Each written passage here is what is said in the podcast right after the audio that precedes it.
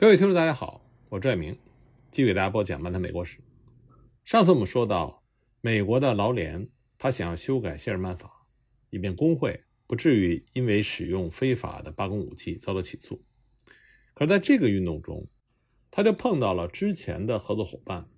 也就是当时的美国总统威尔逊以及国会中的民主党多数派的顽固反对。他们之间的争端呢，首先明显出现在准备新的反托拉斯立法，也就是1914年克莱顿法的时候。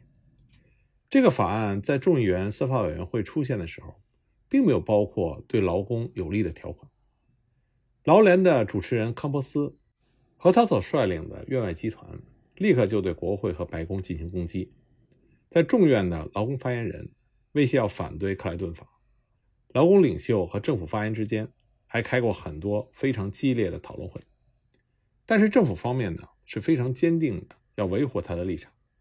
以至于康波斯不得不接受放弃劳联最高目标的妥协。专业委员会在克兰顿法里边就加上了一些条款，规定在刑事灭视案中由陪审团审判，并对劳工争议中发布禁令加以限制。其他的条款呢还宣告说，农工和工人工会都不应该解释。为本质上限制贸易的非法结合，但是由于法院曾经反复宣称工会不是非法结合，国会的这个声明呢就没有新的好处。最后一个条款确认，在此之前法院批准了的罢工活动是合法。那么，美国总统威尔逊和制定克莱顿法中有关劳工条款的众议院委员会主席当时非常坦率地宣称，此法并没有使工会。在违反反托拉斯法时免遭起诉，但是呢，冈波斯仍然认为克兰顿法是劳工的大宪章，并且宣称劳联终于摆脱了根据谢尔曼法所进行的司法干涉。可是当时冈波斯并没有意识到的一点是，所有美国的立法在实践中都必须要通过最高法院的解释，而最高法院的想法很明显和冈波斯背道而驰。那么关于最高法院的想法呢？我们之后在专门讲最高法院的时候，会给大家具体的分析。在二十世纪初，也就是一九零零年之后，美国最主要的社会运动被称之为进步运动，这是美国的一场政治震荡的初期阶段。从根本上来说呢，进步主义是绝大多数美国人对于新进工业化和城市化所引发的各种问题的反应。那么在这些问题里，最令人不安的就是市州。以及国家各级责任制政府的崩溃，大城市里贫民窟、犯罪和贫困蔓延，对劳动人民，尤其是妇女和儿童的剥削，这种非正义性，工业和金融的日益集中，特别是涌现出来深刻影响到广大普通民众命运而又超脱人民控制的，像铁路、大公司、金融帝国这些巨大的垄断资本和经济体。但是，也有史学家认为。并不存在着所谓进步运动这样一回事，因为并没有将所有形形色色的政治、社会以及经济改革斗争联合起来的有组织的运动。相反呢，却有很多进步运动在不同的领域相对独立的同时进行。比如呢，当时有社会工作者和劳工问题的研究者，力图促使州和联邦政府站在妇女、儿童以及其他毫无保障的人民这一边。这种争取社会正义的运动，常常是独立于政治改革运动之外的。还有19世纪90年代所开始的消灭城市贪污腐化盛行的现象，恢复城市代议制政府的广泛深远的斗争，还有促使州政府摆脱铁路公司和其他公司控制，并使之成为促进社会福利工具的运动。当时美国进步主义在其早期有两大潮流，那就是改革和重建。许多美国人是改革家，因为他们致力于建设贤能的政府，但其中有些人并不希望政治和经济领域发生任何重大的变革。他们可能坚信有条不紊的行政管理，而同时呢，又把所得税或者是帮助农民的计划视为是有害的阶级措施。一八九三年经济危机之后呢，政治和经济重建主义者成为进步派中不断壮大的中坚力量。此后呢？也被称之为进步派。当时有一个核心问题是必须十分明确的，那就是进步派它并不是社会主义者。进步派一般希望扩大政府权力，以便在广泛的社会和经济政策问题上用集体的决定来代替个人的专断专行。但是他们谋求的是改革和重建资本主义，而不是要摧毁资本主义。他们的伟大目标不是建立一个社会主义共和国，而是要建立一种将造福于全体人民的人道的民主的资本主义制度。进步派的这种主张是必然的，因为进步主义，特别是它的政治表现，主要是中产阶级，它包括小商人、小银行家、比较富裕的农民、编辑、教授、牧师。大部分的知识分子和其他的专业人员，他们所反抗的对象呢，则是那些身拥巨富并且想要永远统治下去的职权者。虽然进步派往往有各级政府和劳工组织的领袖进行创造性的有效合作，但是进步派的主张在工人群众中是缺乏广泛基础的，所以他们并不是真正代表劳工的利益，而是代表更广泛阶层的利益。而当时美国进步运动的另外一个主要特点呢，那就是在全国性的政治舞台上，共和党呢和民主党的进步派，他们可以追求共同的目标，并且为了实现这些目标可以携手合作。那么就具体来谈谈进步主义。进步主义它的主要组成部分是来源于19世纪90年代史学界公认的一些运动，他们是美国民众当时对那个时期农业不景气。和1893年经济恐慌所造成的经济灾难的一些直接反应，但是呢，要想解释进步主义运动能够在1897年到1917年经济日益繁荣、举国满意的时期反而达到高潮，并且获得最重大的胜利，这是比较困难。一些史学家认为，这个运动的基本动力是士族阶级对暴发户的憎恨，以及中产阶级害怕在日益兴起的上下层阶级之间。受挤挨压的普遍心情，这就是所谓导致进步主义的地位革命论。这个理论呢，已多次在某些特定的情况下被检验过，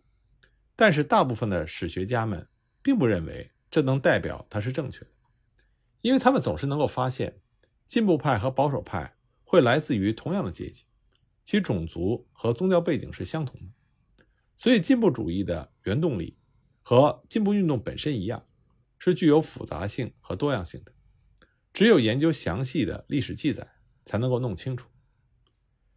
那么有一点共识，那就是进步主义的根子，它是深深扎在美国福音派基督教和民主传统之中的，直接来源于19世纪90年代一系列分散的改革和重建运动。第一个这类的运动呢，就是农民的反抗，这种反抗终于发展成为了平民主义和1896年平民党。和民主党的联合，平民党人和后来的民主党平民党1896年美国总统的候选人威廉·詹宁斯·布莱恩，虽然他们没有能够取得美国的全国政权的掌控，但他们基本上一直都是农民的代言人，而且呢，他们确实震撼到了美国的政治基础，引起了两大政党一定程度的改组。更重要的是，平民党人进行的宣传。把当时美国社会所存在的广泛的贫困公之于众，同时使政府采取行动，以保证经济福利的观点再度流行。此外呢，平民党人强调人民更多的去参加和掌握政治和金融机构，这为不久将来的彻底改革铺平了道路。一八九三年经济恐慌期间，当时美国普通民众的苦难明显的加剧，这使得越来越多的城市人民。开始清楚地看到富人的特权地位和穷人的痛苦处境的强烈对比。大城市里贫民窟的牧师、神父和社会工作者所受到的冲击是最大的。像社会福音派领袖沃尔特·劳申布施谈到19世纪90年代萧条期间他在纽约看到了穷人的时候就说：“他们踏坏了我们的门槛，他们耗尽了我们的心血，到处都能够看到人类的美德在衰退和崩溃。”萧条所造成的痛苦，大大促进了社会福音运动和争取社会正义运动，从而为进步主义也提供了巨大的精神力量。十九世纪九十年代的美国民众，本来已经被平民党人和布莱恩的控诉所震撼，那么进一步呢，他们又被刚刚兴起的暴露文学所激动。这种暴露文学是起始于亨利·乔治的《进步与贫穷》这本书，是一八七九年发表的。接着又随着爱德华·贝拉米的空想社会主义小说《回顾》，1888年发表而具有声势。到了亨利·德马雷斯特·劳埃德的尖锐抨击美孚石油托拉斯的《与共和国抗衡的财富》这本书是一八九四年发表的，那么暴露文学臻于成熟。从此之后，在美国的报刊之上，指责和揭露蔚然成风，而且到了十九世纪九十年代，经济学家、政治学家、社会学家以及其他时事评论家开始向放任主义国家的哲学基础。也就是社会达尔文主义以及古典经济学进行了猛烈的思想挑战，并且得到了胜利。而领导这场反抗的是理查德·伊利这样一些年轻的经济学家，还有莱斯特沃德这样一些社会学家，再加上伍德罗·威尔逊这样的政治学家，所以他们的队伍在二十世纪头几年迅速的增长。最后一个动力呢，是内战和一次大战之间。美国城市中中产阶级的迅速增长，对于中产阶级来说，19世纪90年代和20世纪初发生了三件极为重要的事情。第一呢，由于企业的扩展，他们的人数迅速增长。到了1900年，中产阶级已经能够在美国全国的很多地区成为可以左右政治力量的重要组成部分。第二呢，中产阶级中间有影响的那一部分人，由于专业训练、职业标准。和联系诸多的一致，因而产生了共同的要求，想要坚持公共事务的合理性和有效的管理。最后呢，因为他们是当时美国人中受到最良好的教育、最富有理想的一部分人，所以呢，他们会深深的被揭发出来的腐败现象以及经济和社会苦难的报道所刺激。到了19世纪90年代末期，这些人已经是义愤填膺，一旦遇到非常重大的政治影响，他们的情绪。就会立即被引爆。在这样的大背景之下，社会正义运动就成为了美国第一次大规模的减少美国生活阴暗面的尝试。那么这些阴暗面指的是包括城市大众的悲惨生活条件、对女工和童工的剥削，以及沉沦无告的工人的那种屈辱的生活。而运动先锋则是贫民窟工作的那些神父和牧师。不过有一个社会工作者的独立集团。在19世纪90年代兴起，他们通常呢是受雇于慈善组织和社会福利机构，也就是19世纪80年代晚期所出现的公共会堂。190年之后，他们日益壮大，成为了美国社会中一支大声呼喊、为民请命的力量。他们对于劳动条件、贫困的原因以及减轻社会苦难的办法做了极为深入细致的调查。当然，随着时间的推移，这些人呢，分道扬镳，有的是专心去照顾移民，有的忙于劳工问题，有的专心于少年犯罪问题。就像一位权威人士所说，到了19世纪90年代后期，社会实况资料的积累工作在美国已经展开，新世纪的序幕一拉开，关于人类的研究就蓬勃发展起来，对进步时代崇尚理智的风气加上了独特的色调。到了1900年。社会正义运动领袖们的思想已经远远超出了私人改良的范围，开始形成了雄心勃勃的新的社会拯救的方案。他们现在设想的完全是系统的运用州的管理权来重新安排经济关系。换而言之，各州政府后来发展到联邦政府，都应该参加到这场保护弱者的战斗。其办法呢，首先是在社会工作者调查资料的基础之上制定法律。然后启用社会工作者加以执行。社会正义力量协同斗争的第一个目标就是童工这个老问题。这个问题呢，表现为最尖锐的挑战，因为到1900年，在新英格兰和南部的纺织厂、